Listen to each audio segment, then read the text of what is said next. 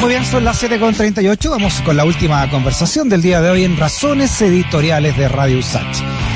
Bueno, el Senado ¿no? aprobó el informe de la Comisión Mixta sobre el proyecto que modifica la constitución política con el fin de proteger la integridad y la indemnidad mental con relación al avance de las neurotecnologías. Atento a esto, ¿eh? se trata de una iniciativa pionera en el mundo que busca resguardar la información cerebral de todas las personas, considerando que las actuales tecnologías permiten extraer o insertar datos incluso. ¿ah?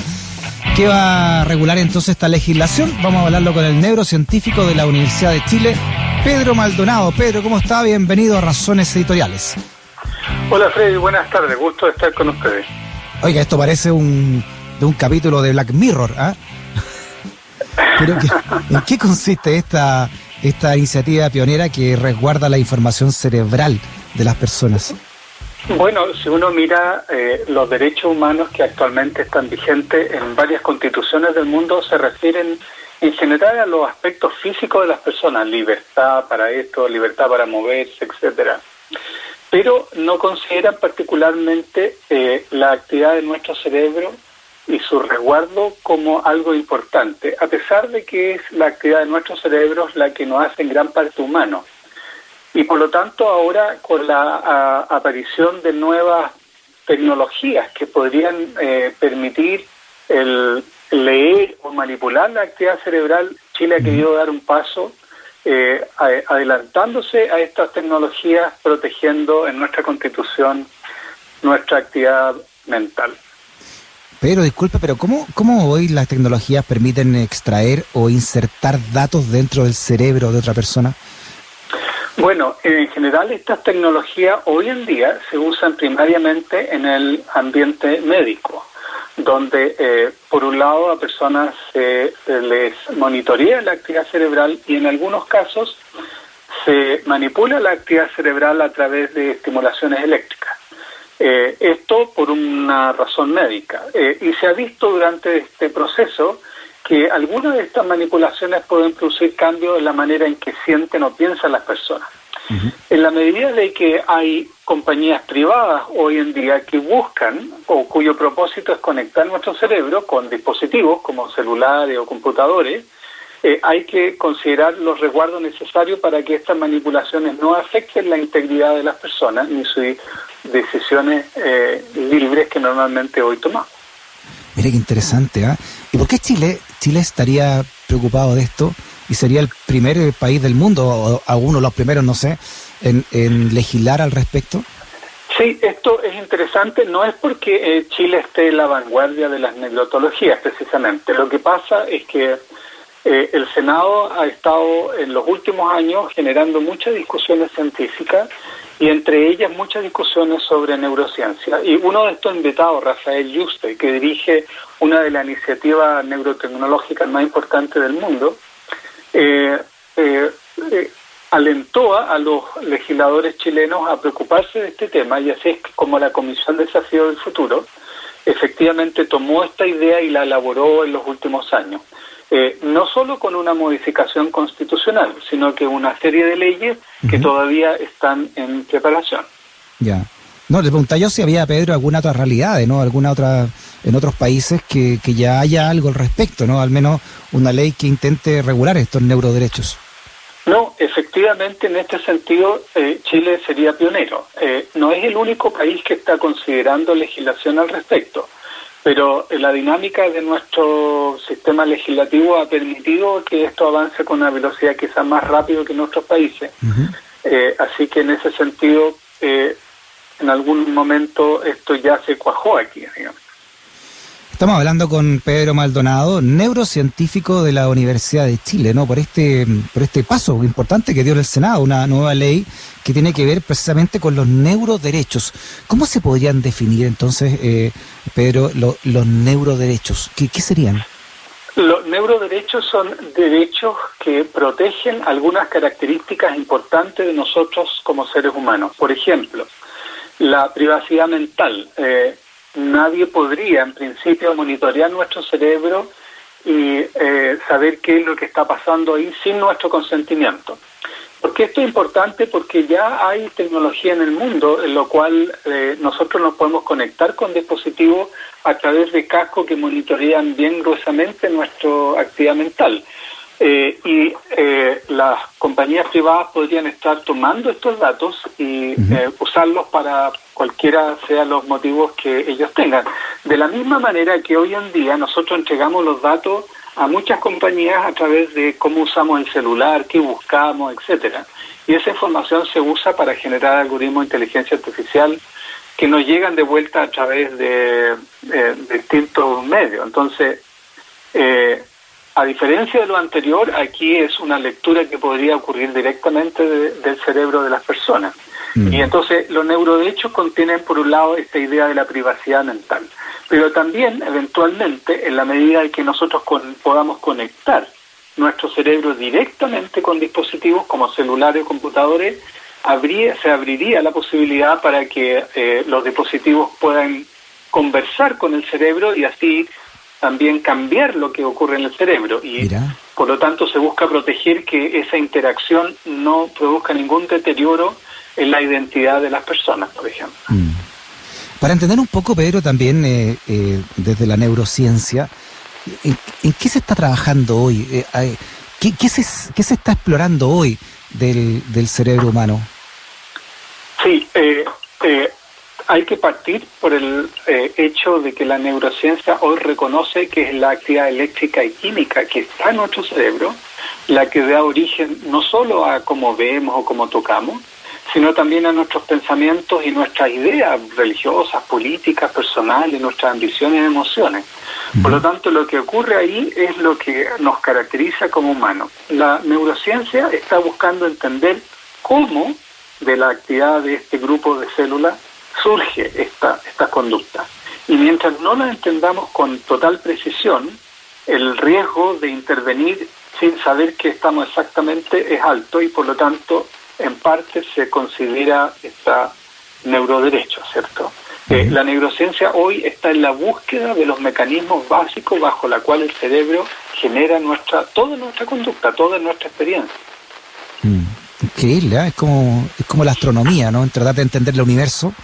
Exactamente, ah. y en nuestro cerebro tenemos más neuronas que todas las estrellas que se pueden ver en un cielo más estrellado. Y cómo estas miles de millones de neuronas trabajan en conjunto es algo que todavía no entendemos, pero hay neurotecnología que está avanzando a pasos agigantados y hoy en día se pueden monitorear en animales cientos eh, o miles de neuronas simultáneamente. Entonces, esta es una tecnología que está avanzando a pasos muy rápidos. ¿Y se atrevería usted, Pedro, de decirnos cuánta cuánta materia oscura ¿no? Eh, en torno al cerebro existe hoy? Poniendo también una analogía con, con, la, con, la astronomía, ¿no? que hay una, una inmensidad y no se, que ni siquiera se sabe qué es lo que... ¿Cuánto realmente, qué porcentaje realmente sabemos hoy del cerebro humano? Mm. Bueno, es súper difícil aventurar un porcentaje, pero hay gente que se ha atrevido y yo creo que eh, uno podría eh, ponerlo entre un 5 y un 15%, eh, lo cual es bastante poco. Ahora, sabemos mucho, pero no es suficiente eh, para cuando entendamos todo el cerebro.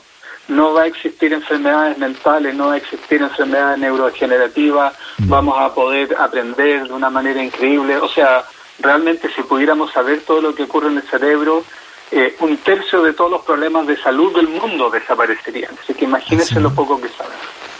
Claro, ayer o anteayer se, se conmemoraba el, Día del Alzheimer, ¿no? A propósito de lo que usted está diciendo. Así es. Enfermedad para la cual todavía no conocemos exactamente cómo ocurre y tampoco tenemos manera de curarla. Eh, con todo el tremendo daño y costo que hay para no solamente los pacientes, sino que para los familiares. Entonces, eh, eh, Pedro, hoy un chileno o chilena eh, está en riesgo entonces de, que sus neuroderechos sean vulnerados hoy, o esto está pensado en el mañana.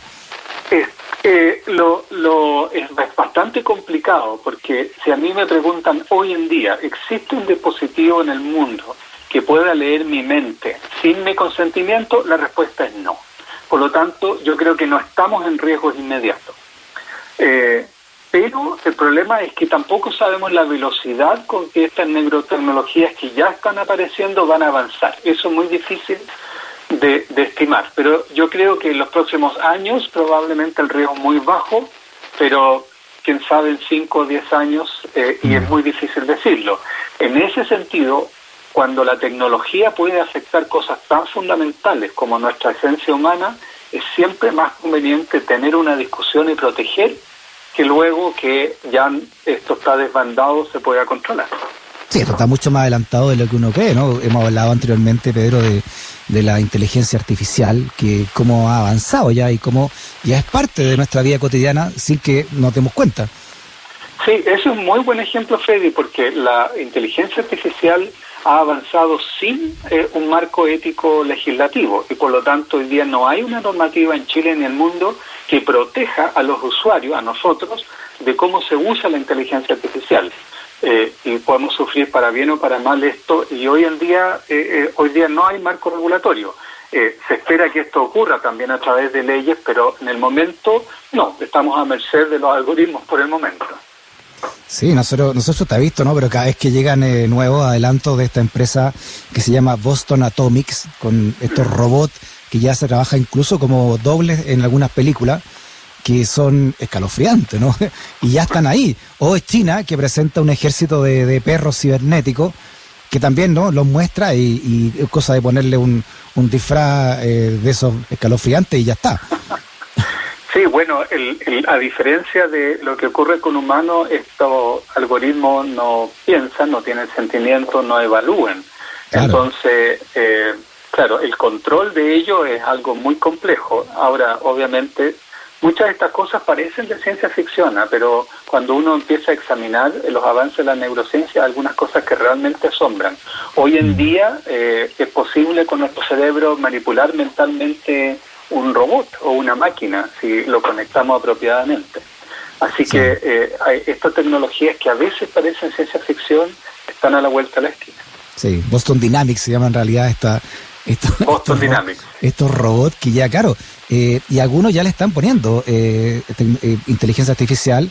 No se ha llegado al momento, como usted dice, de que tengan sentimiento para bien o para mal ¿no? a estos, estos sujetos, ¿no? o estos, estas tecnologías. Así es, y hay algo muy particular de nosotros como humanos que hay que considerar, que nosotros tenemos conciencia. Mm. Y una de las grandes preguntas en neurociencia tiene que ver con cómo surge esto, luego eventualmente qué pasa con las máquinas que de inteligencia artificial en la medida que los desarrollamos tendrán conciencia y cómo va mm. esto a interactuar con los humanos.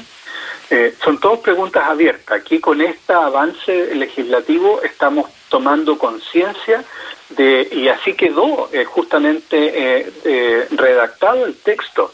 Dice que el desarrollo científico tecnológico estará al servicio de las personas.